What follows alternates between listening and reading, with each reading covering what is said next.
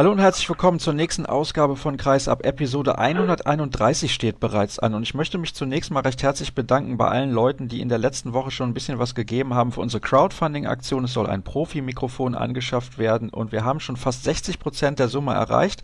Noch ungefähr eine Woche Zeit und alle, die sich beteiligen möchten, wissen ja, wo sie Informationen finden bei facebook.com slash kreisab oder bei twitter at kreisab.de. Also da nochmal recht herzlichen Dank an alle, die bereits ein bisschen was gegeben haben. Könnt ihr natürlich weitermachen und weiter auch allen anderen davon erzählen. Heute haben wir volles Programm. In dieser Ausgabe im Interview der Woche begrüße ich die Nationalspielerin Kerstin Wohlbold, die uns ein bisschen was erzählen wird von der Handball-Europameisterschaft. Gleich spreche ich mit Ninja Priesterjan von der Berliner Morgenpost ausführlich über den Trainerwechsel bei den Füchsen Berlin und mit Christian Stein von Handball World über die Europameisterschaft der Frauen. Zunächst sage ich aber nach langer Zeit mal wieder Hallo und herzlich willkommen an Markus Götz von Sport 1 und der Zone. Hallo Götzi. Hallöchen. Du bist gestern noch in Flensburg unterwegs gewesen. Über dieses Spiel müssen wir natürlich sprechen. Wir reißen ganz kurz auch den DHB-Pokal an und schauen voraus auf die Spiele, beziehungsweise das Spiel besser gesagt, am kommenden Mittwoch, nämlich Kiel gegen die Rhein-Neckar-Löwen. Zunächst aber mal der Blick auf das Spiel gestern. Flensburg hat sich sehr, sehr schwer getan und kann von Glück reden, dass sie dieses Spiel gewonnen haben. Das war ein wunderbares Handballspiel gestern. Ich war einfach nur froh, das miterleben zu dürfen. Es war 60 Minuten absolut auf Augenhöhe. Überraschend für mich auch, dass die Berliner das geschafft haben. Sie hatten äh, viele Verletzungen. Kurzfristig ist ja auch noch Nenadic wegen einer Grippe ausgefallen. Wiede ist operiert worden. Tönnissen sollte eigentlich wieder zur Mannschaft stoßen, ähm, hat sich dann auch erkältet. Vukovic konnte im Angriff gar nicht spielen. Der wird heute auch an der Schulter operiert. Also kaum Wechselmöglichkeiten im Rückraum. Und trotzdem haben sie es geschafft, in Flensburg 60 Minuten, und wirklich 60 Minuten, denn die Berliner hatten keine einzige wirkliche Schwächephase, auf Augenhöhe mit Flensburg zu konkurrieren. Und so wie es am Ende ausgegangen ist, war es schon etwas glücklich aus meiner Sicht für Flensburg. Für mich war das ein klassisches Unentschieden-Spiel. Es gab natürlich hitzige Diskussionen, ob diese äh, roten Karte da am Ende. Ich merke, dass es da sehr viele unterschiedliche Meinungen gibt und auch entsprechendes Feedback habe ich gekriegt. Sehr emotional, kann ich aber auch total verstehen, weil das war eine emotionale Situation. Ich hätte weder die rote Karte noch die zwei Minuten gegeben, aber wirklich sehr kompetente Leute sehen das anders. Und das ist doch Handball, oder? Dass, dass man sich dann halt auch nicht immer einig wird über eine strittige Szene. Ich fand die Szene unglaublich schwierig da gestern. Du hast im Kommentar vom Stürmerfall gesprochen, von einem möglichen. Ja, ich habe es mir auch echt heute Morgen nochmal angeguckt, weil da natürlich sehr hitzig äh, diskutiert wurde. Es passieren eigentlich gleichzeitig zwei Sachen, die zu besprechen sind. Die Aktion von Mahé in Richtung Kosina ist für mich Stürmerfaul. Aber im, im selben Moment ist auch das Foul von Zachrisson an Mahé. Und die Frage ist erstens, was passiert da zuerst? Und selbst wenn das Foul von Zachrisson zuerst passiert, dann passiert es eine Hundertstel Sekunde davor und das können aus meiner Sicht die Schiedsrichter in Real niemals sehen. Und dann ist die zweite Frage, ist Sachison wirklich am Hals von Mahé? Und ich finde, auch das ist nicht eindeutig zu erkennen in den Wiederholungen. Und da eine rote Karte zu geben, da waren sich übrigens alle einig, macht gar keinen Sinn. Ich weiß auch wirklich nicht, wie die Jungs da drauf gekommen sind, weil sie sonst eigentlich echt ein schwieriges Spiel ordentlich geleitet haben. Ich kann mir überhaupt nicht erklären, wie sie auf die rote Karte kommen. Und jetzt kann man natürlich diskutieren, zwei Minuten oder nicht, weil war ja eigentlich dann unerheblich mit der roten Karte. Es war ja schon in den letzten zwei Minuten und es wäre nur eine Matchstrafe gewesen. Also die Frage ist, wären zwei Minuten korrekt gewesen? Ich bleibe auch nach zehnmaligen Slow-Mo angucken bei der Meinung, in so einer Situation, bei so einer schwierigen Szene hätte ich einfach nur Freiwurf für Flensburg gegeben und hätte niemanden runtergestellt. Aber ich kann auch andere Argumentationen total nachvollziehen. Nur die rote Karte war mit Sicherheit völlig überzogen. Hat in gewissem Maße dann das Spiel entschieden. Ich glaube, zu dem Zeitpunkt stand es ja, unentschieden und Lasse halt Swan konnte dann das, das Ding reinmachen. Ne? Das ist das Problem. Es steht unentschieden. Ich meine, dann gehen die in Führung. Dann packt Petko nochmal Spezialspielzug aus mit sechstem Feldspieler. Hat ja funktioniert, auch Ausgleich. Aber dann sind sie beim letzten Angriff der Flensburger auch nochmal eben entscheidend in Unterzahl. Und Swan macht ihn dann rein zum Sieg. Ja, natürlich war es entscheidend. Logisch, wollen jetzt nicht die alte Diskussion aufmachen, dass natürlich in 58,5 Minuten davor auch was passiert ist in diesem Spiel. Aber die Szene war letzten Endes zumindest mitentscheidend und das ist ein bisschen unglücklich gelaufen für die Berliner aus meiner Sicht. Wie gesagt, ich habe da meine Meinung. Das war ein fantastisches Handballspiel und das geht dann einfach manchmal im Handball auch so und das macht auch den Reiz des Sports aus kann nicht davon die Rede sein, dass Berlin betrogen wurde, bloß nicht falsch verstehen. Aber unglücklich war es schon für die Berliner und ich konnte deren Enttäuschung sehr gut nachempfinden. Silvio Heinevetter hat sich hinterher auch im Interview relativ klar dazu geäußert. Du hast jetzt allerdings gerade auch schon angesprochen, 58,5 Minuten zuvor gab es ja auch schon ein Handballspiel. Und kurz zuvor gab es eine Riesenchance von Steffen Feeth. Ein bisschen symptomatisch für ihn in dieser Saison, dass er die nicht genutzt hat. Ja, völlig offener Durchbruch. Und wie Matthias Andersson diesen Ball halten konnte, ist mir bis heute schleierhaft. Ich habe ihn auch gefragt ich hatte das Gefühl, dass auch er selbst nicht so genau erklären konnte, wie er den gehalten hat. Das ist die außergewöhnliche Klasse von Matthias Andersson und eine Szene, die wieder mal zum 150.000. Mal unterstreicht, wie wichtig der Torhüter im Handball ist, weil ich meine, Berlin macht alles richtig in dieser Situation und der Wurf war auch nicht so schlecht und es gibt genau einen Torhüter, glaube ich, der diesen Ball dann halten kann und das ist Matthias Andersson. Steffen Feld, das ist natürlich eine eigene Geschichte. Der ist nach wirklich äh, einer tollen Zeit in Wetzlar und äh, vor allen Dingen ja auch einer fantastischen Europameisterschaft im Januar mit großen Hoffnungen nach Berlin gekommen und es hat überhaupt nicht gefunkt, was auch immer da die genauen Hintergründe sind. Mich hat das sehr gewundert. Mich hat auch die, ähm, die, die Haltung von Steffen Feth nach außen ein bisschen gewundert. Ich hatte permanent das Gefühl, dass er den Kopf hängen lässt und dass er da so ein bisschen im Schmollwinkel sitzt. Das ist einfach nur mein persönlicher Eindruck. Er hat relativ wenig Spielzeit gekriegt von Richardson, warum auch immer.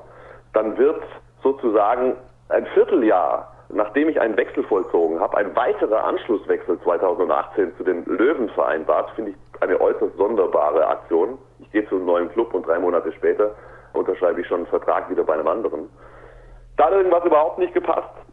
Ich kann nur eins hoffen, dass das jetzt unter Petkovic besser funktioniert und das sage ich jetzt nicht aus Berliner Sicht, sondern aus Sicht der deutschen Handballnationalmannschaft, denn die braucht auf jeden Fall einen Steffen Feld in Top-Verfassung. Genau, denn es fallen ja auch einige andere Spieler aus. Da haben wir zuletzt auch schon drüber gesprochen. Steffen Weinhold ist der nächste Ausfall. Auf der halbrechten Position sieht es nämlich relativ düster aus momentan, was sogar dazu geführt hat, dass Holger Glandorf wieder in den Kader gerutscht ist. Ich hatte den Eindruck, also das war mein persönlicher Eindruck, dass der Ausfall von Nenadic den Füchsen gar nicht so schlecht getan hat. Ja, ganz spannendes Thema.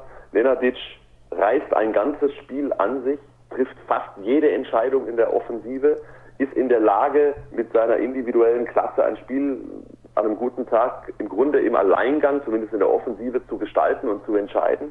Für seine Nebenleute ist es nicht einfach. Also ich möchte nicht neben ihm spielen, sage ich ganz ehrlich. Du weißt ja gar nicht, was er macht. Es ist völlig unberechenbar, dieser Mann. Und es war so und damit hatte Berlin vor allen Dingen, finde ich, in der ersten Hälfte schon so seine Probleme. Jetzt müssen natürlich dann die anderen die Entscheidungen treffen. Vor allen Dingen Drucks und Feld gestern. Vom jungen Reisky, der das sehr ordentlich gemacht hat, kann man das ja kaum erwarten in so einem Spiel. Und wenn du das nicht gewohnt bist oder nicht mehr gewohnt bist, sagen wir es mal so, dann ist es gar nicht so einfach. Und ich finde, dass sich vor allem Drucks, aber auch Steffen Feld zumindest in Phasen dann da gut rein entwickelt haben im Laufe der gestrigen Partie wieder in diese Entscheidungsrolle. Aber Nenadic darüber kann man wirklich kontrovers diskutieren. Bringt er dir mehr, als dass er dir schadet oder doch andersrum? Auch da bin ich super gespannt, wie Petkovic mit ihm umgeht. Seine ersten Statements gehen für mich schon eindeutig in die Richtung, ich schätze seine individuellen Qualitäten, aber er wird bei mir auch eine klare Struktur haben, die er verfolgen muss.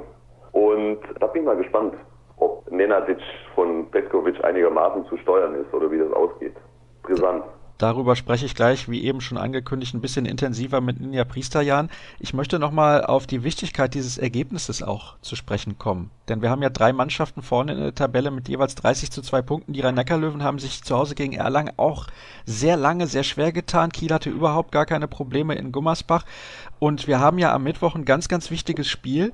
Der THW Kiel empfängt die Rhein-Neckar-Löwen und ja, also du weißt, ich tendiere ja immer dazu zu sagen, das ist schon ein vorentscheidendes Spiel für die Meisterschaft. In diesem Jahr ist es aber in der Konstellation vielleicht mal wirklich so, dass im Dezember so ein Spiel schon eine Vorentscheidung bringen kann, denn man kann direkten Konkurrenten ein bisschen, ich will nicht sagen mit schlechtem Gefühl in diese WM-Pause schicken, aber so ist es ja vielleicht.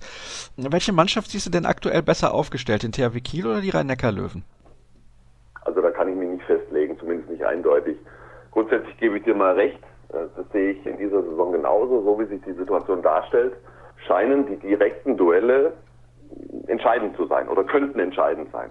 Ich finde, dass sich der THW Kiel gefangen hat im Laufe dieser Saison. Das sind ja große Schwierigkeiten zum Anfang, erklärbare Schwierigkeiten. Das ist besser geworden zuletzt. Ich habe es jetzt auch gesehen in Gummersbach. Das war mindestens grundsolide, also zu keiner Zeit in irgendeiner Gefahr. Das entwickelt sich auch spielerisch. Abwehr steht gut. Torhüter brauchen wir nicht diskutieren und auch vorne wird es immer besser.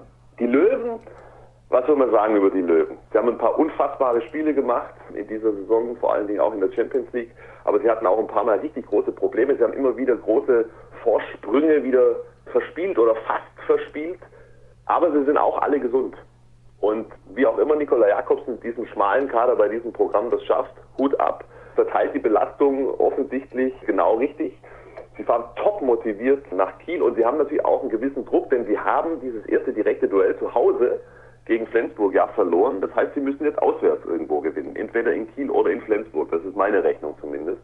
Super spannendes Spiel. Vollkommen offen für mich nicht zu prognostizieren, was da passiert.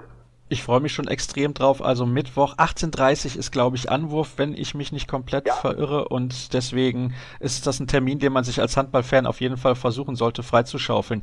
Im DHB-Pokal, ich habe eben gesagt, da würde ich auch noch ganz kurz drauf eingehen, haben sich Leipzig, Kiel, Flensburg in einem sehr, sehr interessanten Spiel gegen Melsung und die Rhein-Neckar-Löwen durchgesetzt und werden in Hamburg mit dabei sein. Und da ist auch noch eine Frage, die ich dir gerne stellen möchte. Leipzig, da läuft's ja tatsächlich, obwohl da viel Unruhe drin war.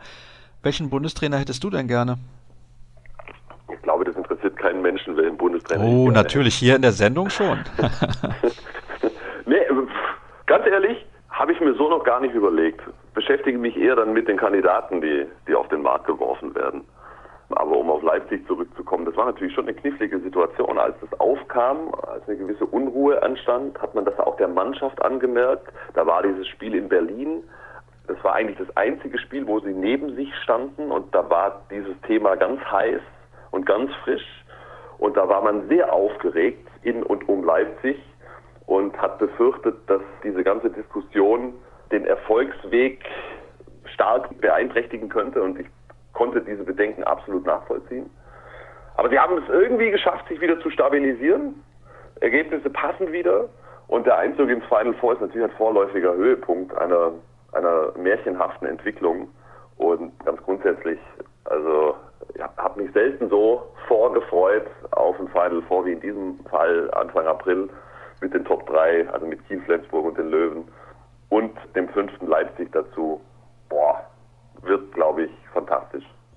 Und wie sehr das in Leipzig ja auch anscheinend wieder harmonisch läuft, sieht man an dem Ergebnis vom Wochenende 34-23 zu Hause gewonnen gegen Baling, also mehr als souverän. Und wenn wir ehrlich sind, Platz 5 für eine Mannschaft, die letztes Jahr ja noch Aufsteiger gewesen ist, ist mehr als bemerkenswert und deswegen auch kein Wunder, dass Christian Prokop wahrscheinlich dann doch der führende Kandidat ist, was die Bundestrainersuche angeht. Ich möchte ganz kurz noch auf den Abstiegskampf eingehen, denn da zeichnet sich mittlerweile ab, dass fünf Mannschaften eigentlich die zwei Plätze, die zum Klassenerhalt reichen werden, nämlich 14 und 15 unter sich ausmachen. Oder siehst du das anders? Nochmal, nochmal, nochmal, nochmal, ganz kurz. Der Abstieg ist ja eine etwas breitere Angelegenheit. Wen meinst du jetzt genau? Ja, also Baling, Stuttgart, Lemgo, Coburg und der BHC sollten eigentlich die Teams sein, die den Klassenerhalt unter sich ausmachen. Denn Minden finde ich auch relativ überraschend, jetzt schon mit 13 Zählern. Also ich glaube, die sind eigentlich weg. Ich habe den eigentlich auch in diesem Sechserpot natürlich drin gehabt. Für mich waren es immer sechs. Du hast vollkommen recht, sie haben jetzt halt zum Teil auch Spiele gewonnen. Das konnte man so nicht erwarten bin mir noch nicht ganz sicher, ob man sie schon raustun muss aus dem Pott, aber andere Mannschaften haben wesentlich größere Probleme. Also um wen man sich, glaube ich, wirklich Sorgen machen muss mittlerweile ist der TBV Lemgo. Sie haben es immer wieder geschafft, äh, Spiele auch gegen äh, gute oder besser besetzte Mannschaften lange ausgeglichen zu gestalten und verlieren sie dann trotzdem knapp. Wenn das ein paar Mal passiert, ist das aus meiner Sicht kein Zufall. Ja, also sie haben mindestens zwei, drei, vier Punkte zu wenig auf dem Konto. Coburg wehrt sich, ja. Also ich meine, haben viele, die gesagt haben, die auf jeden Fall. Und dann gucken wir mal, wer noch mitgeht. Kann man so nicht unterstreichen. Die wehren sich auch. Wird extrem spannend, glaube ich, bis zum Ende der Saison. Stuttgart hat auch einen ziemlichen Minuslauf mit den ganzen Verletzungen und die Bundestrainerdiskussion hat ja über Markus Bauert auch da reingestrahlt. Auch da ist irgendwas passiert. Ja? Sind ja auch eigentlich ganz gut reingekommen in die Saison spannend. Völlig unmöglich für mich, da eine Prognose zu stellen. Das wird bis zum Schluss offen bleiben. Am Mittwoch gibt es auch ein ganz, ganz wichtiges Duell im Kampf um den Klassenerhalt. Der Bergische HC empfängt den TBV Lemgo. Also sollte der ja. TBV auch dort erneut auswärts keine Punkte holen, haben wir letzte Woche in der Sendung ja ausführlich drüber gesprochen, dann wird es für Florian Kehrmann, glaube ich, extrem eng und sehr, sehr heiß auf seinem Trainerstuhl. Götzi, herzlichen Dank. Und dir natürlich auch ein frohes Fest und einen guten Rutsch, denn ich denke, in diesem Jahr werden wir uns nicht mehr sprechen. Wir machen jetzt eine erste kurze Pause und dann reden wir ausführlicher über den neuen Trainer bzw. den Trainerwechsel bei den Füchsen Berlin. Zurück bei Episode 131 von Kreisab und ich möchte wie immer, und das werdet ihr auch nächste Woche Montag wahrscheinlich nochmal kurz hören, am zweiten Weihnachtstag, wobei, nee, da senden wir am 27. Also letzte Gelegenheit im Prinzip, um darauf aufmerksam zu machen, auf unsere Crowdfunding-Aktion auf fairplate.org, wenn ihr da Profi-Mikro als Suchbegriff eingebt oder natürlich auch auf unserer Facebook- oder Twitter-Seite, dann bekommt ihr alle Informationen dazu. Ein bisschen was ist schon eingegangen, aber ein bisschen was brauchen wir auch noch. Also unterstützt uns da. Und jetzt sprechen wir über die Füchse Berlin. Ihr habt es mitbekommen in der vergangenen Woche, da kam diese Meldung aus dem Nichts mehr oder weniger. Die wenigsten hatten wahrscheinlich damit gerechnet, dass Erlingo Richardson mitten in der Saison entlassen wird, denn das gab es seit der Erstligarückkehr der Berliner noch nie dass ein Trainer während der Saison gehen musste. Und darüber spreche ich mit Ninja Priesterjan von der Berliner Morgenpost. Ninja, grüß dich. Hallo Sascha. Ja, als du das erfahren hast, hast du gedacht, das ist eigentlich etwas, wo ich so halbwegs schon mit gerechnet habe oder hat dich das auch sehr, sehr überrascht?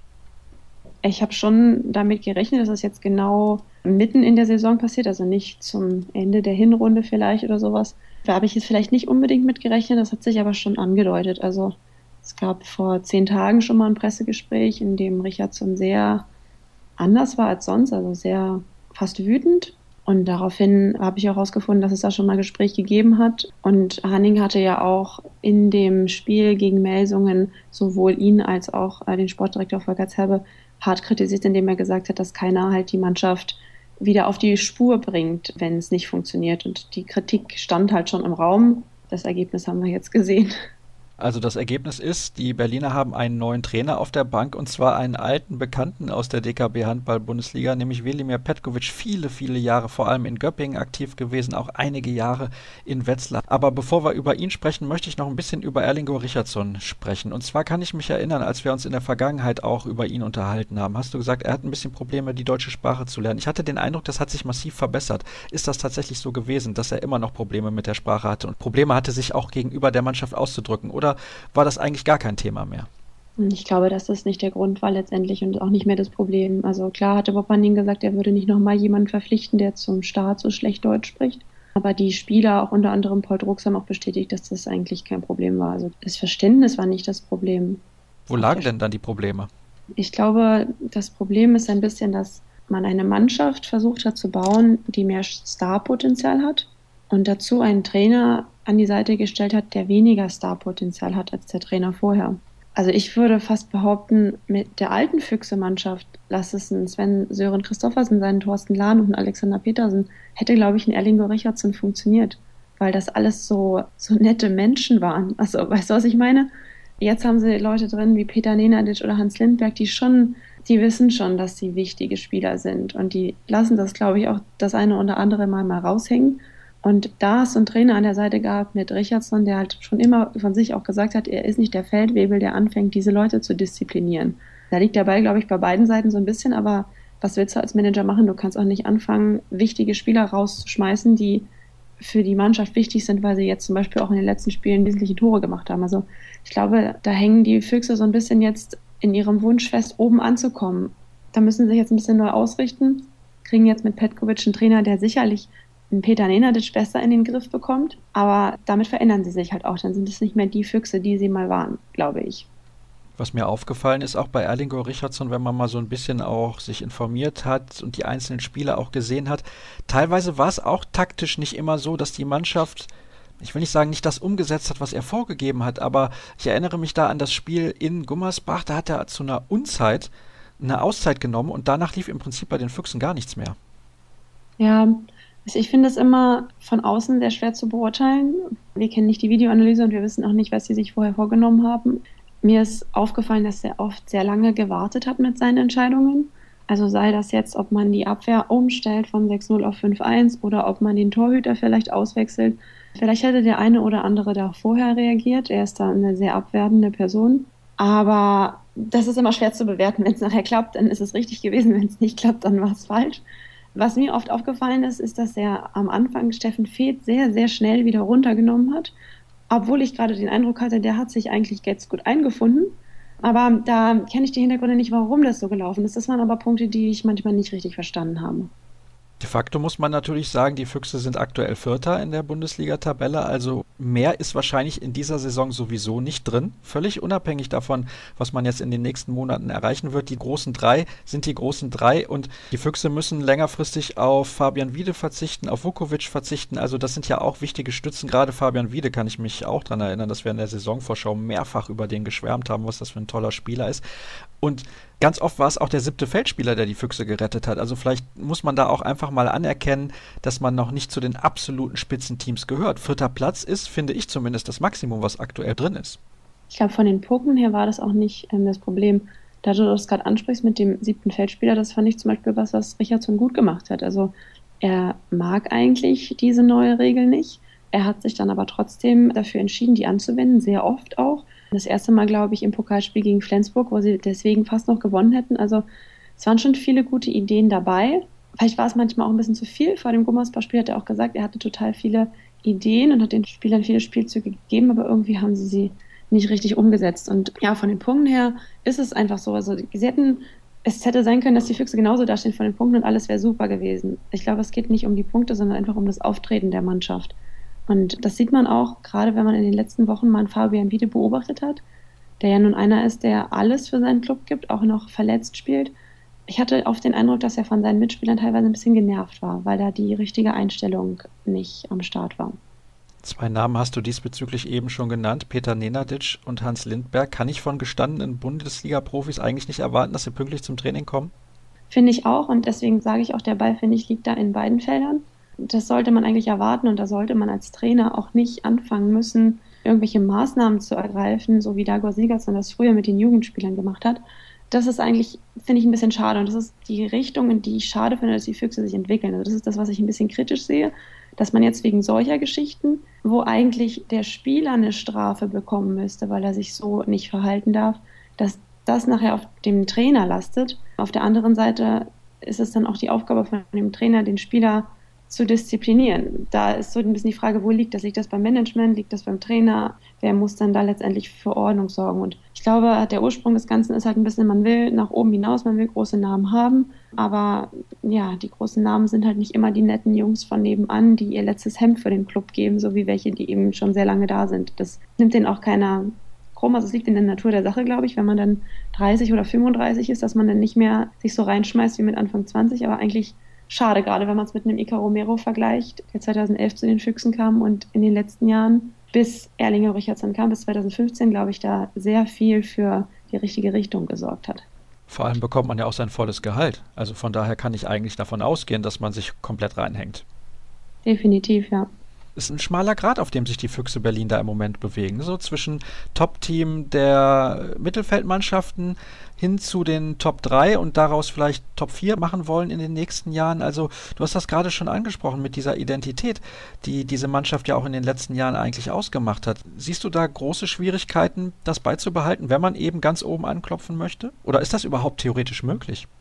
Ich glaube, du musst auch viel Glück haben. Also guck mal, wenn du jetzt auf die Verträge guckst, die Leute, die am längsten da sind, sind Stochel und Heinevetter 2006 und 2009. Die stehen im Tor. Die haben jetzt auf dem Feld nicht wirklich viel Einfluss.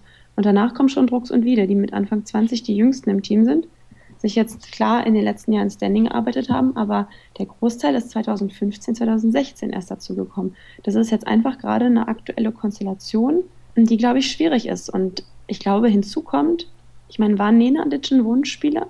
Der kam als Vertretung in der Rückrunde, ist dann behalten worden, weil er so gut war und auch weil Paul Drucks zum Beispiel ausgefallen ist. War Ellinger Richardson, der Wunschtrainer von Bob Hanning, war er auch nicht von Anfang an. Das ist auch der Grund, warum ich ihn vielleicht so ein bisschen verteidige, weil ich immer den Eindruck habe, er hat eigentlich nie wirklich eine Chance gehabt bei den Füchsen. Weil von Anfang an, als er kam, 2015, war die Konstellation im Team schwierig. Ich glaube, dass sie oben ankommen können, wenn du gute Spieler hast, die aber super funktionieren. Und ich glaube, dass sie zum Beispiel sehr, sehr viel besser spielen würden, wenn Steffen Feeth hier angekommen wäre. Und da sind so viele Stellschrauben, die da zusammenkommen müssen, damit es klappt. Wenn der spielen würde, würde Nenadic weniger spielen. Dann hätten Wiede, Drucks und Fed, glaube ich, im Rückraum echt eine Bank gebildet. Vielleicht passiert es noch, ich weiß es nicht. Vor Februar auf jeden Fall nicht, weil bis dahin wird Wiede noch ausfallen. Aber da kann so viel passieren, glaube ich. Und dadurch kommt es jetzt alles. Es ist jetzt alles nicht das Riesendrama, aber es sind einfach so ein paar kleine Punkte, die nicht zusammenpassen. Und wenn du ganz oben spielen willst, dann müssen diese ganzen Punkte passen. Lass uns doch mal auf Steffen Fee zu sprechen kommen, den du gerade ja auch schon mal erwähnt hast. Der hat dann jetzt schon bekannt gegeben, dass er nach der nächsten Saison zu den Rhein-Neckar-Löwen geht. Aus deiner Sicht ein guter Schritt? Für ihn auf jeden Fall. Ich glaube, dass er sehr heimatverbunden ist und dass es für den wichtig ist, dass er sich in einem Umfeld wohlfühlt. Für die Füchse ist es eine Katastrophe, weil sie so einen guten Rückraum Linken erstmal irgendwo finden müssen, der dann halt auch nationalmannschaftstechnisch wirklich, wirklich gut gepasst hätte und auch vom Charakter ein guter Typ ist, so wie ich das einschätze. Er wird viel diskutiert, auch von Fans. Ich glaube, da muss man immer ein bisschen vorsichtig sein, weil wir alle haben mal irgendeinen Job irgendwo angefangen, bei dem wir vielleicht gemerkt haben, nach zwei, drei Monaten, in den meisten Fällen hat man eine Probezeit in einem normalen Unternehmen, hat uns vielleicht nicht gefallen und wir möchten wieder gehen. Ich glaube, genau so ist das hier passiert. Dazu kam halt dann noch ein Krankheitsfall in seinem privaten Umfeld. Deshalb sollte man da, finde ich, sehr vorsichtig sein, darüber zu urteilen schade für die Füchse, auf jeden Fall. Blöd, dass das nicht geklappt hat.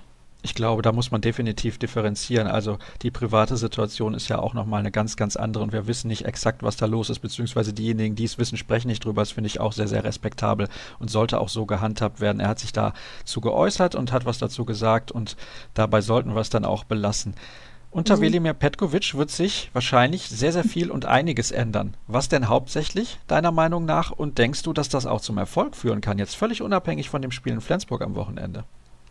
Hast schwer zu sagen. Also, hm, ich habe ihn bislang nur an der Seitenlinie mal gesehen. Ich habe ihn noch nie so wirklich richtig erlebt. So wie ich ihn einschätze oder auch Videos, die ich von ihm gesehen habe, ist er halt ein, ja, so ein typischer Jugo, so ein harter Knochen, der halt auch sagt, wer hier bei mir nicht spurt, der hat halt Pech gehabt. Also das wird sich definitiv verändern, glaube ich, dass da wieder ein bisschen mehr Disziplin Einzug hält. Spielerisch kann ich das, kann ich das überhaupt noch nicht, nicht sehen. Ich werde mir ein Training von ihm auf jeden Fall angucken und dann kann ich da mehr zu sagen. Da bin ich schon sehr gespannt, wenn wir dann das nächste Mal miteinander sprechen, wie du ihn einschätzt. Aber diese harte Hand, die du gerade da auch schon angedeutet hast, wird wahrscheinlich einigen Spielern nicht so sonderlich gut gefallen. Aber vielleicht bringen sie dann auch mal bessere Leistungen. Ja, genau. Also das ist immer so, dieses Ding von extrinsischer und intrinsischer Motivation. Klar kannst du jetzt da einen Trainer hinstellen, der mit der Peitsche kommt. Ich bin gespannt. Also ich, da es ein Landsmann ja im weitesten Sinne von Peter Nenadic ist, könnte ich mir das gut vorstellen, dass die klarkommen und dass das vielleicht, dass das vielleicht funktioniert. Ich weiß nicht, was das für einen Einfluss auf andere Spieler hat. Ich habe auch schon kritische Töne gehört gegenüber Velimir Petkovic, die kam damals von Pavel Horak, dem hat das Training in Göppingen unter ihm nicht so gefallen. Er fand es ziemlich eintönig und langweilig. Also keine Ahnung, lassen wir uns überraschen. Der Vertrag, wenn ich das richtig mitbekommen habe, ist aber bis Sommer 2018 datiert, richtig? Ja, genau. Also er hat quasi den Vertrag, den Richardson eigentlich hatte, sozusagen bis Sommer 2018. So läuft seiner jetzt auch. Was mich an der Tatsache ein bisschen überrascht ist, Wilimir Petkovic ist 60 Jahre alt, also das ist keiner, der jetzt fünf, sechs Jahre da arbeiten wird, glaube ich zumindest. Ja, ich habe auch ehrlich gesagt gedacht, man holt ihn einfach erstmal bis zum Saisonende, um sich das anzugucken, weil du weißt ja nicht, was du dir da wieder für ein Ei mit ins Nest legst. Und soweit ich das weiß, also muss man den Trainer ja dann auch erstmal noch weiter bezahlen, wenn man ihn freistellt. Also ich glaube aber, dass Bob Hanning schon viel von ihm hält, denn er hat ihn sowohl bei der Heuberger Nachfolge als auch bei der Sigurdsson Nachfolge stand er auf seiner Liste als Nachfolger für dieses Amt des deutschen Bundestrainers. Daher denke ich, wird er schon wissen, was er da macht. Da können wir ja als Fans der deutschen Nationalmannschaft glücklich sein, dass Petkovic jetzt bei den Füchsen Berlin gelandet ist und deswegen, was das Bundestraineramt angeht, da erstmal für längere Zeit raus ist. Aber Spaß beiseite. Ich hätte gerne noch eine Information zu der Vertragsauflösung, denn so wurde es tituliert mit Erlingo Richardson. Der ist also nicht freigestellt bzw. gefeuert, sondern man hat den Vertrag in beiderseitigem Einvernehmen aufgelöst. Ist das so? Ehrlich gesagt, das weiß ich selber nicht genau. So wie ich das verstanden habe, haben Sie ja gesagt, dass Sie diskutiert haben, ob er noch bis zum Hinrundenende bleibt und Sie sich jetzt beiderseitig darauf geeinigt haben, dass er die letzten Spiele nicht mehr macht. Inwiefern er jetzt da wie weiter bezahlt wird, kann ich dir nicht sagen. Das ist ein bisschen, das ist ein bisschen schwammig und steht vielleicht in der Pressemeldung. Also ehrlich gesagt, das kann ich dir gerade nicht sagen.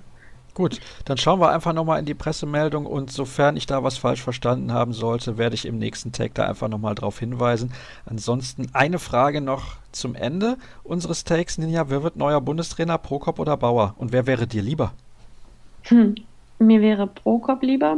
Ja, der ist sehr frisch und sehr charismatisch und ich glaube auch, dass der, ja, der bringt sehr viel neuen Schwung rein. Ich habe den mal erlebt in Leipzig und ich weiß noch, dass ich beim ersten Mal gleich so ein gutes Bauchgefühl hatte und dachte, ja, ich glaube, das wäre ein guter Trainer. Der wäre sicher auch ein guter Trainer für die Füchse gewesen. Naja, zu spät. Ja, zu spät. muss er jetzt immer gerade abwägen in seiner Doppelfunktion. Wen schiebt er hier und wen schiebt er dorthin? Ja, das wurde ähm, zuletzt ja heftig diskutiert, also mal wieder heftig diskutiert und auch kritisiert, dass er diese Doppelfunktion innehatte. Kann das denn dauerhaft gut gehen? Ach, ich denke, warum nicht? Er macht doch einen guten Job sowohl bei den Füchsen als auch in der Nationalmannschaft, wenn man sieht, wie die sich weiterentwickelt haben. Wenn man sieht, um jetzt mal den dritten auch noch ins Spiel zu bringen, wie der Trainerwechsel zu Michael Biegler sich bei den Frauen auswirkt, da finde ich, gibt es mehr zu loben als zu kritisieren. Da sollten wir mal die Kirche im Dorf lassen. Das ist ein gutes Beispiel dafür. Und die deutsche Frauenhandballnationalmannschaft hat ein tolles Turnier gespielt bei der EM in Schweden. Da hätte man vorher nicht mit gerechnet, die Vorrundengruppe gewonnen und dann in der Hauptrunde auch gute Leistungen gezeigt. Nina, ich danke dir erstmal für deine Einschätzung und ja, ich bin gespannt, wenn wir das nächste Mal dann darüber diskutieren. Spätestens ja sowieso bei der Handball-Weltmeisterschaft in Frankreich. Und dann schauen wir jetzt zum Frauenhandball. Die Handball-Europameisterschaft in Schweden ist am Wochenende zu Ende gegangen und darüber spreche ich gleich mit Christian Stein von Handball World. Nächster Gast in der heutigen Sendung, Christian Stein von Handball World. Grüß dich, Christian, hallo. Grüß dich, Sascha. Wir sprechen in diesem Take über das Finale der Handball-Europameisterschaft der Frauen und ordnen insgesamt ein wenig die Leistung der deutschen Mannschaft ein. Gleich dann im Interview der Woche Kerstin Wohlbold vom Thüringer HC, die sich da auch noch ein bisschen zu äußern wird. Ja, Christian, mal wieder ist Norwegen Europameister geworden, zum siebten Mal in Serie. Müssen wir das Turnier eigentlich überhaupt noch spielen? Naja, also wenn man das Finale gesehen hat, hat man, glaube ich, gesehen, dass die Niederländerinnen durchaus gute Chancen hatten. Sie haben es so ein bisschen in der ersten Halbzeit weggeworfen, wo sie schon vier Tore Vorsprung hatten und dann Norwegen auf ein Tor herankommen lassen. Mitte zweite Halbzeit hatten sie auch nochmal einen Hänger gehabt und da haben sie sich dann nochmal rangekämpft und also ich hätte in der letzten Szene vom Finale, wo Angela Malestein durch ist, eigentlich den sieben Meter erwartet und keinen Freiwurf. Da hätte ich mir ein bisschen mehr Mut von den russischen Schiedsrichterinnen gewünscht. Für dich also die entscheidende Szene in diesem Spiel?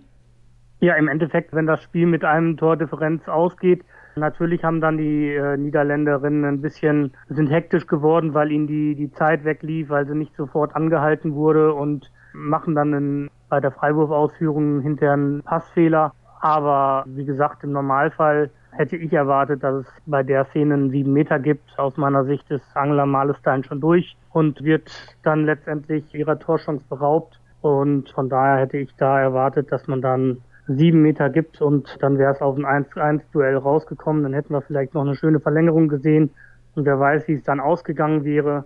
Man kann viel diskutieren, ob zum Beispiel die Niederländerinnen etwas früher auf die siebte Feldspielerin hätten umschalten sollen. Wie gesagt, die beiden Schwächephasen. Aber ich glaube nicht, dass Norwegen noch so dominant ist, wie sie das vor ein paar Jahren waren.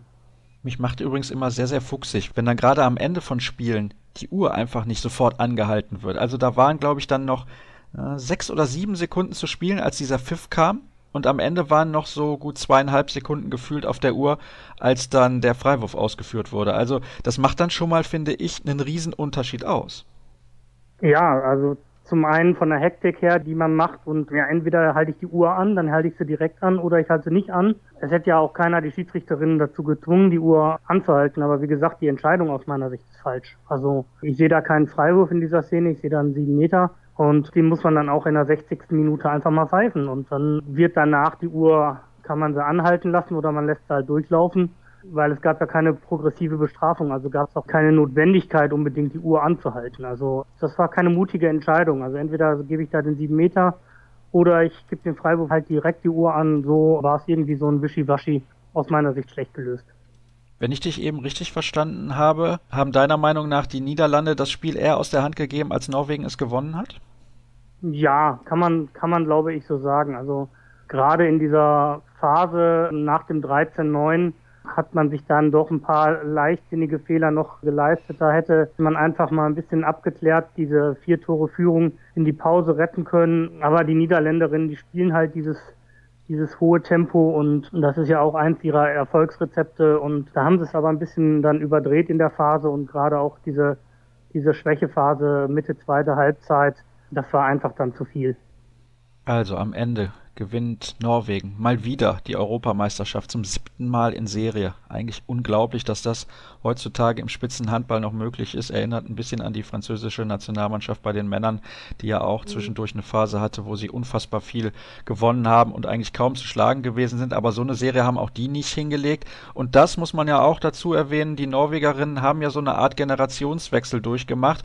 Heidi Löke nicht mit dabei. Wir haben keine Gro Hammerseng mit dabei. Wie vor einigen Jahren noch habe ich irgendwelche wichtigen Spielerinnen noch vergessen, mit Sicherheit. Ne?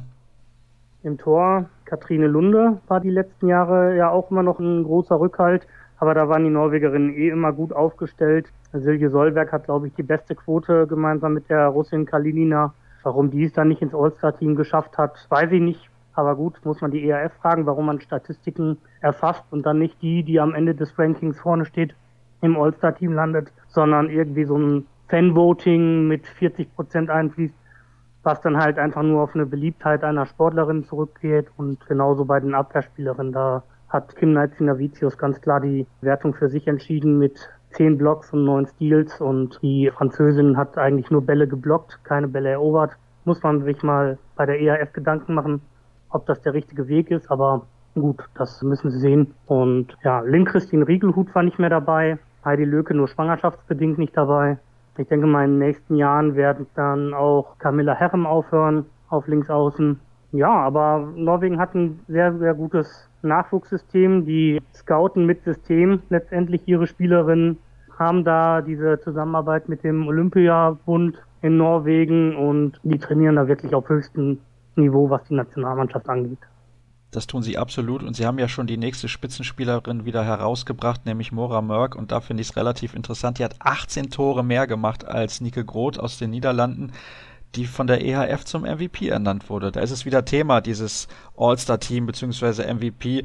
Ich hatte mich dazu ja auch schon geäußert bei Twitter und geschrieben, dass die EHF da vielleicht sich mal Gedanken machen sollte, was das angeht, denn Raúl Interios, wenn wir jetzt mal zurückblicken auf die Europameisterschaft der Männer, ist, glaube ich, im Nachhinein nicht der MVP gewesen und Nora Mörk im Finale nochmal 12 von 17. Also da muss man sich überlegen, ob man nicht zumindest mit dem MVP noch ein bisschen wartet, bis das Finale dann gespielt ist. Und auch bei den anderen All-Stars ist es ein bisschen, ein bisschen fragwürdig gewesen. Kommen wir aber zur deutschen ja. Handballnationalmannschaft und sprechen da über ein tolles Ergebnis, wie ich finde. Ich glaube, vor dem Turnier hätten wir wahrscheinlich alle einen sechsten Platz sofort unterschrieben. Ja, ein sechster Platz ist okay. Letztendlich haben wir gesehen, dass wir ja auch den Vize-Europameister besiegen können. Wir haben gegen den EM-Dritten nicht so schlecht ausgesehen. Wir haben, denke ich mal, wenn man sieht, wie die anderen Mannschaften ins Turnier gestartet sind, Schweden wollte ganz klar eine Medaille holen. Also im Endeffekt in unserer Vorrundengruppe waren wir natürlich schon auf drei erstmal gepolt von der Erwartungshaltung. Dass es da zum Gruppensieg gereicht hat, aufgrund der Ergebnisse, die dann da zustande kamen, war glücklich, aber durchaus verdient. Und es ist natürlich ärgerlich, wenn man sich dann mit dem Spiel gegen Spanien letztendlich so ein bisschen das Halbfinale selber vom Brot hat nehmen lassen. Was ich nicht ganz verstanden habe, aber das muss Michael Biegler vielleicht mal mit sich ausmachen, warum Svenja Huber dann diesen finalen sieben Meter letztendlich wirft, die die ganze Europameisterschaft überhaupt keine so starke Quote von der Linie gehabt hat. Das habe ich nicht ganz begriffen. Da hätte ich dann, vor allem weil sie ja gefault wurde, wenn ich das richtig in Erinnerung habe, da hätte ich vielleicht dann doch eher Kim Naitzina-Vicius hingestellt oder jemand anderes, aber das kann man dann im Nachgang mit sich ausmachen. Und ich weiß nicht, ich glaube, letzte Woche hatten wir das noch nicht in der Sendung. Es gab danach einen Abpraller, der landete am Bein von Alexandrina Barbossa. Also da hätte es sogar noch Freiwurf geben müssen für die deutsche Mannschaft. Sehr unglücklich insgesamt diese Szene. Trotzdem, sechster Platz ist absolut in Ordnung und wir haben mitgehalten und vor allem haben wir immer gute Defensivleistungen gebracht. Das fand ich sehr bemerkenswert. Jetzt ausgenommen vielleicht mal das Spiel gegen die Niederlande, aber die spielen halt auch so einen Run-and-Gun-Style. Ja, die Niederlande, das hast du angesprochen, die spielen halt diesen, diesen richtig schnellen Tempohandball. Das Problem war dann wirklich dieses Spiel gegen Spanien, wo dann die Abwehr in der ersten Halbzeit nicht so gut stand und die es uns dann auch schwierig gemacht hat, dieses Spiel letztendlich zu gestalten, erfolgreich zu gestalten. wenn wir da, glaube ich, diese, diese Abwehr, die wir gegen Frankreich oder später auch gegen Schweden dann gestellt haben, wenn wir die im Spiel gegen Spanien so auf die Platte gebracht hätten, dann wäre das Halbfinale halt, glaube ich, schon gekommen. Also dann hätten wir auch nicht so gezittert. Jetzt müssen wir damit leben, dass wir da ganz, ganz knapp ausgeschieden sind. Trotzdem finde ich bemerkenswert, gerade auch wenn man mal ein Jahr zurückdenkt bei der Weltmeisterschaft in Dänemark, hat man sich katastrophal präsentiert. Wer sind denn aus deiner Sicht die Spielerinnen gewesen, die so ein bisschen herausgeragt haben? Du wirst mir jetzt hoffentlich nicht sagen, es war das Kollektiv. Es war schon das Kollektiv, aber ich habe ja vorhin schon gesagt, Kim Navicius hat die Abwehrwertung bei der EAF gewonnen. Ich denke mal auch die Rolle als Frontfrau im linken Rückraum agieren zu müssen, das hat mich überrascht. Mich hat ein bisschen überrascht, dass man mit Saskia Lang letztendlich auf Linksaußen über 90 Prozent gespielt hat. Ich hatte da durchaus andere Alternativen noch auf der Baustelle gehabt, weil zum Beispiel Maike Schmelzer das eine ganze Saison beim Thüringer HC gespielt hat. Anna Lörfer hat das früher mal gespielt. Und das sagt allerdings aber auch viel darüber aus, über die anderen Linksaußen, die wir in Deutschland scheinbar haben, wenn letztendlich Michael Biegler dann auf Saskia Lang da auf Linksaußen setzt. Ansonsten hat mich Emily Bölk positiv überrascht. Ich finde, die hat ein ganz hervorragendes Turnier gespielt. Anfangs ein bisschen nervös, aber ist immer besser reingekommen und glaube ich am Ende viertbeste deutsche Torschützin gewesen, wenn ich das jetzt richtig in Erinnerung habe. Und Anne Hubinger auf Rückraum rechts eine gute Europameisterschaft gespielt. Julia Behnke fast fehlerfrei vom Kreis. Die einzigen beiden Fehlwürfe nimmt sie sich dann gegen Spanien. Das war ein bisschen schade, aber ja, wirklich eine sehr, sehr gute Leistung. Wo müssen wir uns noch deutlich verbessern, wenn wir nächstes Jahr bei der Weltmeisterschaft im eigenen Land vielleicht mal ins Halbfinale wollen? Verbessern müssen wir uns auf jeden Fall in der Offensive.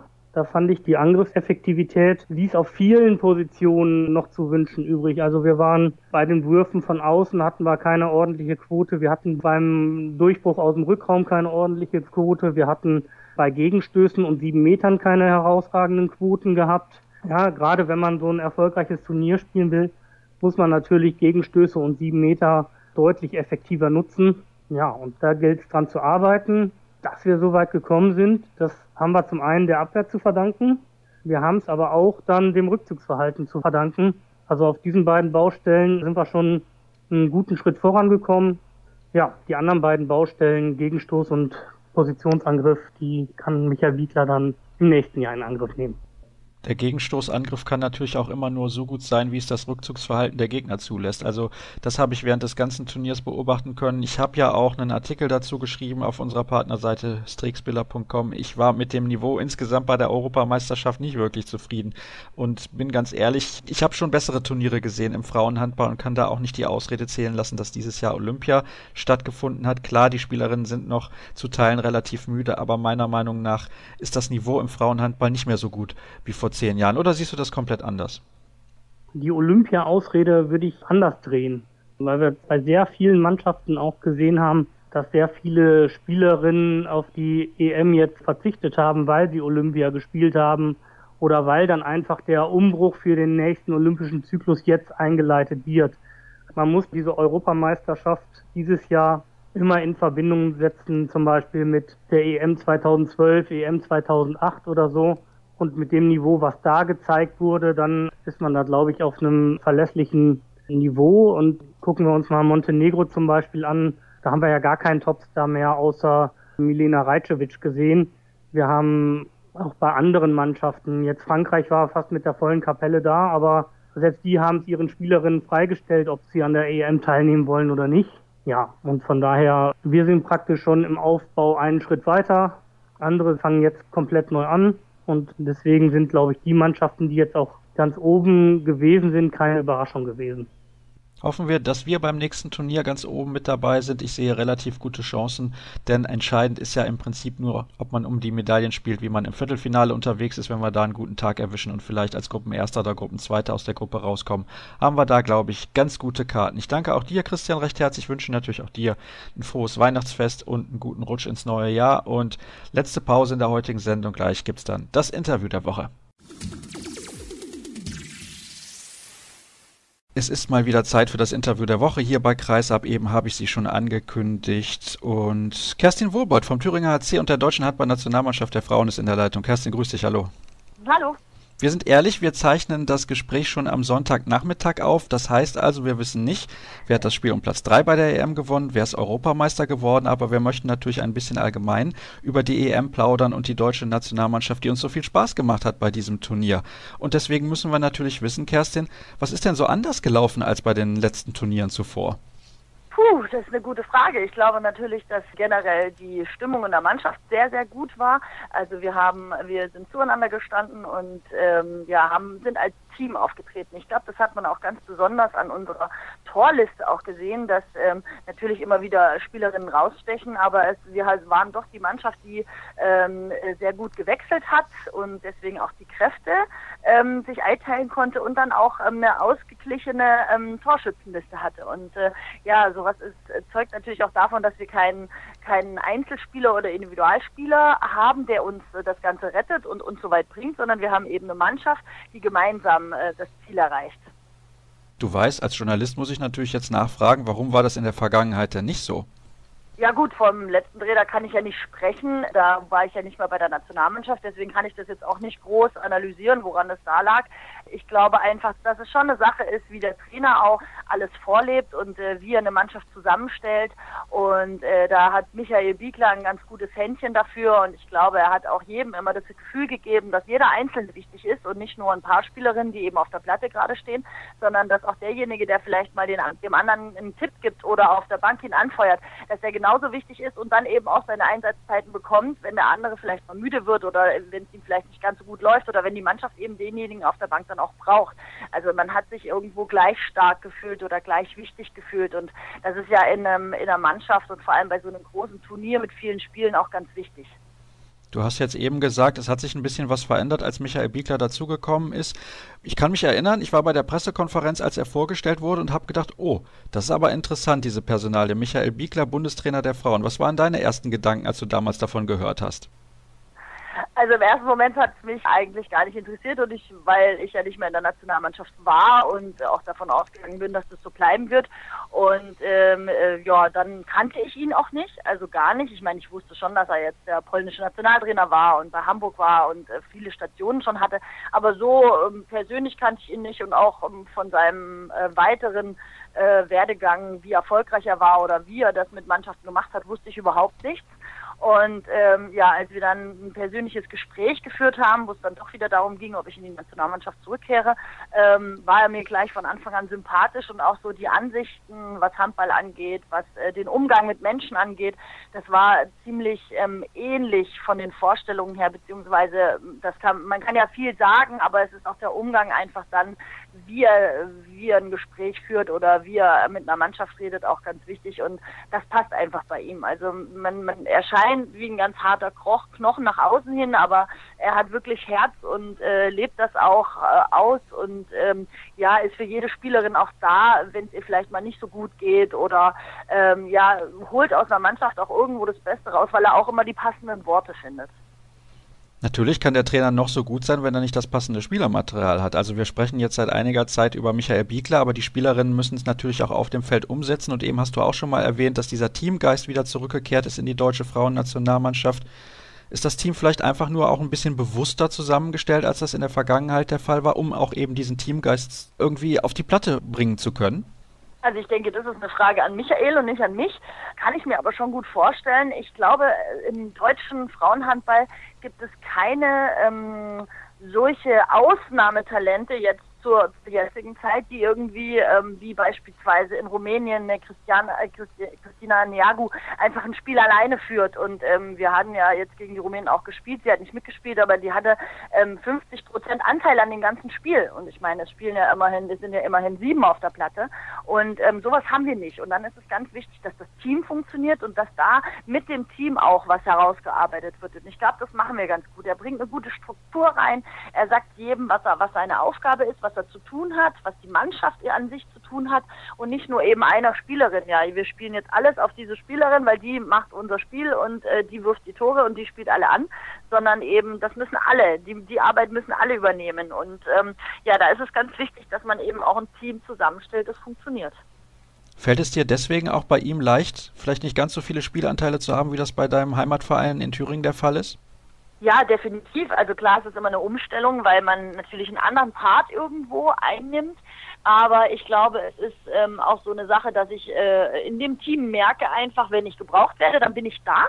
Und ähm, wenn es aber nicht nötig ist, bin ich auch keine 18-jährige Spielerin mehr, die 60 Minuten auf der Platte stehen muss, ähm, sondern äh, freue mich dann auch, wenn es einfach so läuft ähm, und äh, dass ich meine Kräfte schonen kann, vielleicht für ein Spiel, in dem ich gebraucht werde. Was glaubst du denn, abgesehen jetzt vom Teamgeist, ist deutlich besser gelaufen als in der Vergangenheit? Ich will jetzt gar nicht explizit eingehen auf die WM 2015, die, glaube ich, das wissen wir alle zum Vergessen waren. Du hast ja auch eben gesagt, da bist du auch gar nicht dabei gewesen. Aber was lief denn sportlich auf der Platte besser? Ich glaube, dass ähm, man auch gesehen hat, dass eine gewisse Struktur auch ins Spiel kommt. Also wir haben immer, ähm, wie man so schön sagt, denselben Stiefel gespielt, ähm, aber ohne ausrechenbar zu werden. Also ich glaube, ähm, dass wir, dass wir irgendwo das, was uns vorgelebt wurde und uns vorgegeben wurde, dass wir das auch wirklich im Training und dann auch im Spiel umgesetzt haben. Ich denke, in der Abwehr und im, im in der Abwehr besonders. In, im, Im Angriff hat es manchmal noch so ein bisschen gehapert. Da wollen wir natürlich im nächsten Jahr dran arbeiten, dass das noch bis zur Heim-WM besser wird. Ähm, und dann natürlich, ähm, was, was uns, finde ich, was unsere Stärke war und was uns ausgezeichnet hat, dass wir eben nie aufgegeben haben. Also ich glaube, wenn man über die deutsche Mannschaft jetzt was sagt, ist es wirklich der Kampfgeist.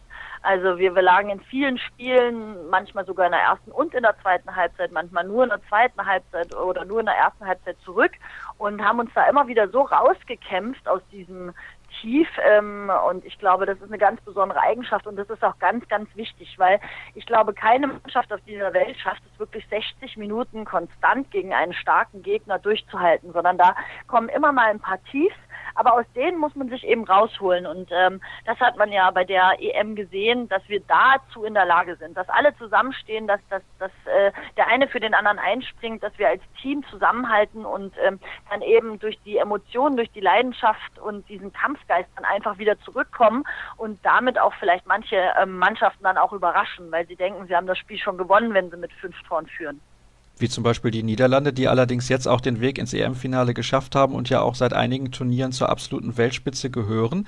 Jetzt muss man mal auch die Fakten betrachten und sieht dann, im Endeffekt hat gegen Spanien ein Tor gefehlt zum Einzug ins Halbfinale. Gehst du jetzt mit Ärger in die nächsten Wochen oder sagst du, wir haben eigentlich ein super Turnier gespielt und ich freue mich jetzt schon auf die WM im eigenen Land? Ja, also ich denke, das zweite überwiegt schon. Ähm, bei mir war der e- Ärger eher groß direkt nach Abpfiff ähm, des Spanienspiels, weil mir war ganz bewusst, äh, äh, was das jetzt heißt, dass, dass wir einen Punkt liegen haben lassen. Also weil wir wussten ja, die Holländer sind, äh, äh, wir haben den direkten, wir haben das direkte Duell gewonnen und wir sind mit ihnen punktgleich. Und ähm, es war uns auch klar, dass die Holländer so eine Turniermannschaft sind, die ins Spiel reinkommen. Und ähm, da nach dem Spanienspiel habe ich mich um den Punktverlust eigentlich geärgert, obwohl wir uns so zurückgekämpft haben und man sagen muss, ein Unentschieden war ja super. Aber ähm, es, es, es war mir in dem Moment bewusst, oh, dieser Punkt, äh, ohne dass ich wusste, okay, es geht jetzt ins Halbfinale oder sonstiges. Ähm, ich, ich wusste einfach nur, dieser Punkt kann uns noch wehtun. Und äh, so war es ja jetzt auch im Nachhinein. Ich denke aber auch, dass ähm, da jetzt schon die richtigen vier Mannschaften auch wirklich äh, ähm, oder die besten vier Mannschaften dort stehen.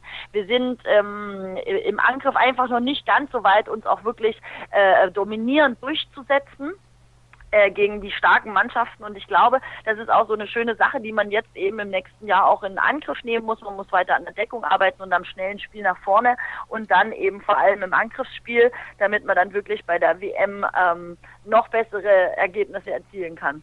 Ich war sehr, sehr beeindruckt von der Defensivleistung. Also wenn ich jetzt nicht komplett falsch die Ergebnisse im Kopf habe, habt ihr einmal mehr als 25 Gegentore kassiert. Also das ist schon herausragend. Ja, also wie gesagt, ich denke, dass das ist auch so eine so eine Einstellungssache und ich glaube, da haben wir uns immer sehr gut auch eingestellt, auch auf den Gegner und auf unsere ähm, physische Stärke auch, ähm, dass wir das können, dass wir die Beinarbeit noch haben, dass wir noch Kraft haben, ähm, um die Spiele zu bestreiten und ähm, ja, daran wollen wir natürlich weiter arbeiten und das so beibehalten, dass wir weiterhin wenig Tore bekommen. Ähm, und dann äh, gibt es aber, glaube ich, noch viel zu tun eben in der schnellen, äh, im schnellen Spiel nach vorne und dann eben im geordneten Angriffsspiel. Wo wir schon dabei sind, in die Zukunft zu blicken. Schauen wir auch mal ein bisschen auf dich persönlich. Du bist ja nebenbei in Anführungsstrichen noch Lehrerin. Also das ist nicht ein Beruf, den man mal so eben ausüben kann und dann ist man noch mal gerade so Handballspielerin. Ist die WM 2017 vielleicht so ein Abschluss für dich in der Nationalmannschaft? Kannst du dir das so vorstellen? Ja, definitiv. Also ähm, für mich gibt's äh, nach der WM 2018, glaube ich, in der Nationalmannschaft keine weiteren Ziele mehr. Ich bin dann auch schon fast 34, ich bin noch 33 im Dezember, aber werde dann im Januar 34. Äh, 2018 und ich glaube, da kann man dann irgendwie auch mit so einem Highlight ganz schön seine Karriere in der Nationalmannschaft abschließen. Und das ist auch noch so ein bisschen so noch mehr Ansporn, jetzt nochmal dreimal so viel Gas zu geben als, als äh, äh, erstens mal für die Heim-WM im eigenen Land, dann für die, die letzten ja, letzten Lehrgänge und letzten Wochen dann am Ende und ich glaube, das tut, das tut vielleicht auch mehreren sogar gut. Also ich meine, es sind ja auch noch ein paar andere Spielerinnen in meinem Alter. Ich weiß nicht, ob die es auch so sehen, aber ich glaube, äh, das wird sicherlich für den deutschen Handball ganz gut sein, dass das auch nochmal so einen richtigen Ansporn jetzt gerade für die älteren Spielerinnen ist.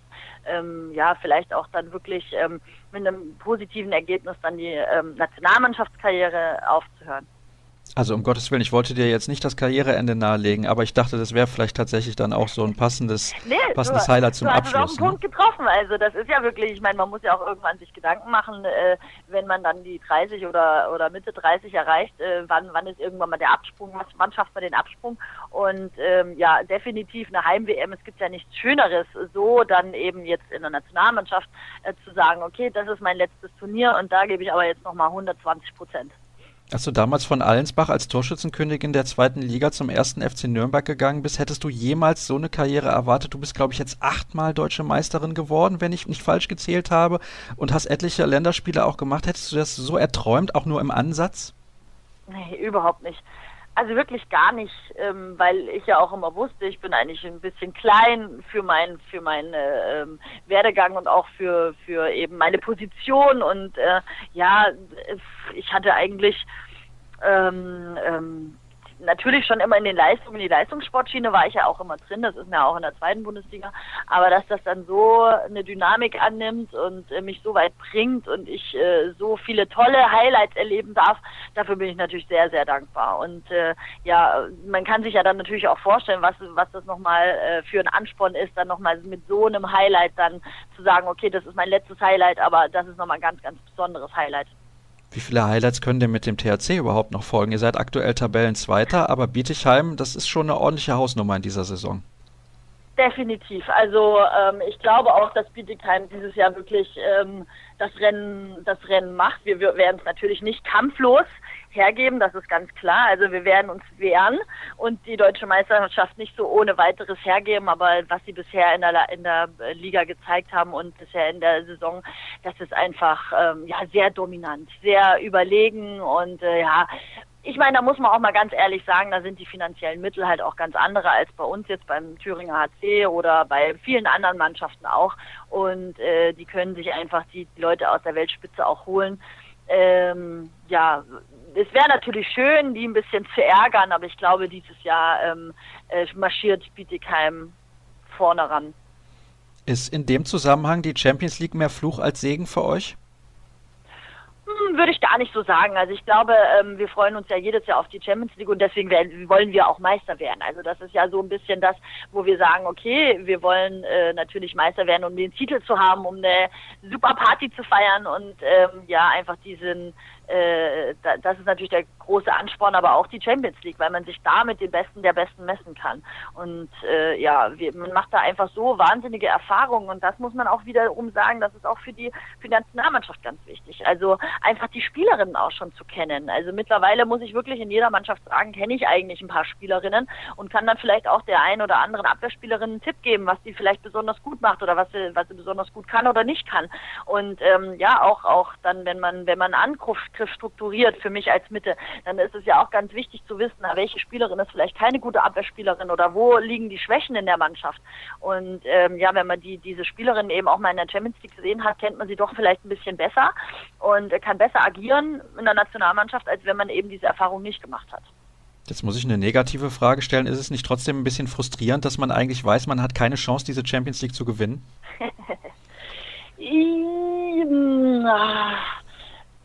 Äh, ich weiß es nicht. Also ich kann das jetzt für mich nicht sagen, weil ich das einfach weiß. Ich spiele in einer Mannschaft, ähm, die ist äh, national auf, auf hoher Ebene, aber international können wir nicht mithalten. Ähm, ich glaube, für junge Spielerinnen, die haben wahrscheinlich schon irgendwann mal noch diesen Trieb, dann auch zu einer Mannschaft zu gehen, mit der man die Champions League gewinnen kann, wenn sie dann wirklich so gut sind, dass sie auch das Angebot bekommen. Das verstehe ich auch vollkommen. Ähm, aber ich weiß jetzt beim Thüringer HC, wir geben unser Bestes und für uns gibt es ja auch schon so kleine Highlights dass man sagt, okay, die, das Erreichen der Hauptrunde ist irgendwo ein kleines Highlight oder sagt man, okay, das möchten wir erreichen und dann sich nochmal mit den Besten der Besten zu messen und vielleicht da sogar einen Champions League Sieger ärgern zu können. Also ähm, ich weiß noch, dass wir auch Buduknost im Jahr, ähm, in der, dem sie Champions League Sieger geworden sind, auch gewonnen haben. Also oder waren ganz nah dran oder solche Sachen und das ist dann schon äh, was was Besonderes auch. Aber natürlich äh, ist es keine Frage, wir werden die Champions League nicht gewinnen, das ist klar, ja. Das, das weiß man. Aber deprimieren tut mich das jetzt nicht, nee. Also da bin ich auch, glaube ich, zu realistisch dafür. Wobei es sicherlich auch Auswärtsreisen gibt, wo du dir denkst, um Gottes Willen, da müsste ich jetzt nicht unbedingt hinfahren.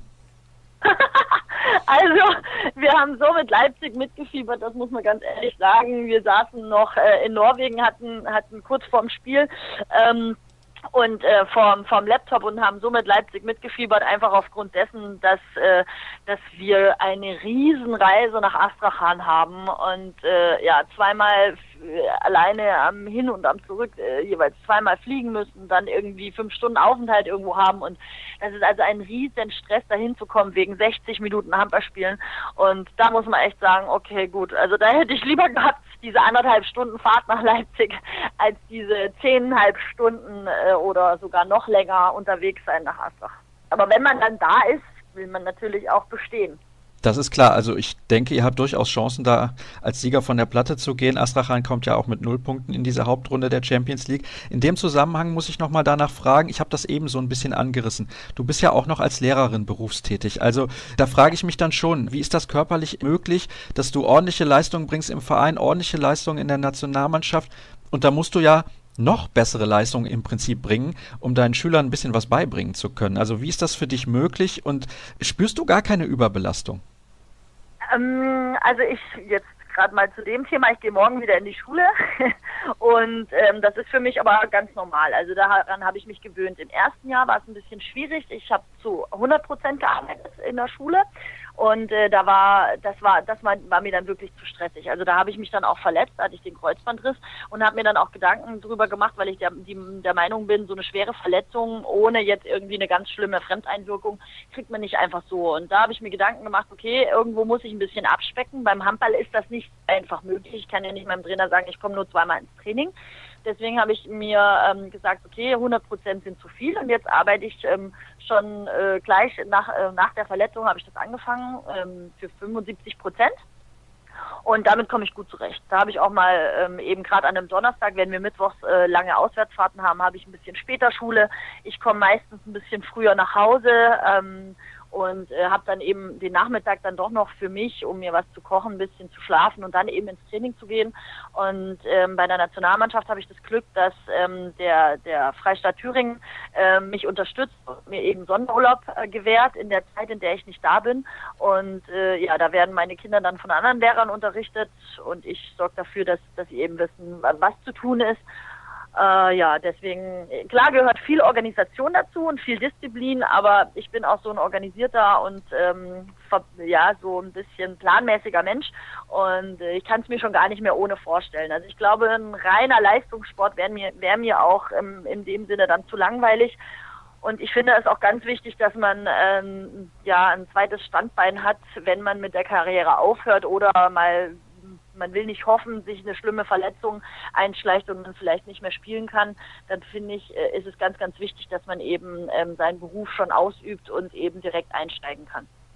Kannst du nachvollziehen, dass es Spieler gibt bei der Herrenmannschaft, beispielsweise Christian Dissinger, Henrik Pekler, du hast das sicherlich auch mitbekommen, die sagen, ich spiele das Turnier nicht, die in Anführungsstrichen nur Handball spielen?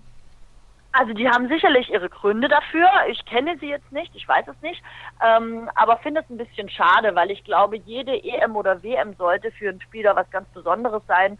Und ähm, ja, wenn man natürlich ausgelaugt ist und, und einfach das Gefühl hat, man kann der Mannschaft nicht helfen, dann ist es vielleicht sogar eine recht mutige Entscheidung, um zu sagen, ich, ich kann euch nicht helfen, ich kann da nicht mitfahren, es bringt niemandem was und ich nehme dann ja im Endeffekt einen Platz weg für einen Spieler, der vielleicht fit ist und der der Mannschaft helfen kann. Ähm, andererseits ähm, muss ich auch sagen, dass es schon schade ist, wenn, weil ich glaube, es gibt viele Fans, die vielleicht besonders diesen Spieler auf der Platte sehen möchten und bestimmt auch traurig sind. Ähm, aber ich denke, nachvollziehbar ist es bestimmt. Vor allem auch, ähm, das sehe ich auch bei manchen ähm, Frauen ähm, im Handball, dass, dass die, das Olympia ganz schön gezerrt hat an den Kräften. Also ich habe mit mehreren gesprochen, die auch eben Olympioliken waren und ähm, die haben auch gemeint, also sie merken teilweise Olympia jetzt noch. Die sind noch ganz schön platt, weil sie einfach gar keine Sommerpause hatten.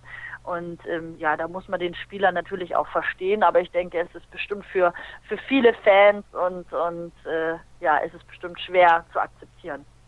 Also ich kann es durchaus nachvollziehen. Gerade Enrik Pekler hat ja auch diesen Grund genannt, nämlich die Olympischen Spiele in Rio. Er würde sonst zwei Jahre durchspielen. Daher ja durchaus akzeptabel und die Situation ist bei jedem Einzelnen bestimmt differenziert zu betrachten. Von daher sollten wir da kein Pauschalurteil fällen. Aber interessant auch deine Meinung dazu mal zu hören. Dann danke ich dir recht herzlich. Ich wünsche dir natürlich ein frohes Weihnachtsfest, wie auch allen unseren Hörern und möchte nochmal verweisen auf unsere Crowdfunding-Aktion. Ihr wisst ja, wo ihr alle Informationen dazu finden könnt auf facebook.com slash kreishub oder bei Twitter at kreisab.de. Ein paar Euro fehlen uns noch, damit wir uns das Profi-Mikrofon kaufen können. Also schaut doch einfach mal rein auf unserer Facebook- oder auf unserer Twitter-Seite. Und ja, auch euch wünsche ich natürlich ein schönes Weihnachtsfest. Und am 27. Dezember gibt es dann die nächste Ausgabe von Kreisab. Für heute soll es das dann gewesen sein. Und nächste Woche nach Weihnachten hören wir uns dann wieder. Bis dann.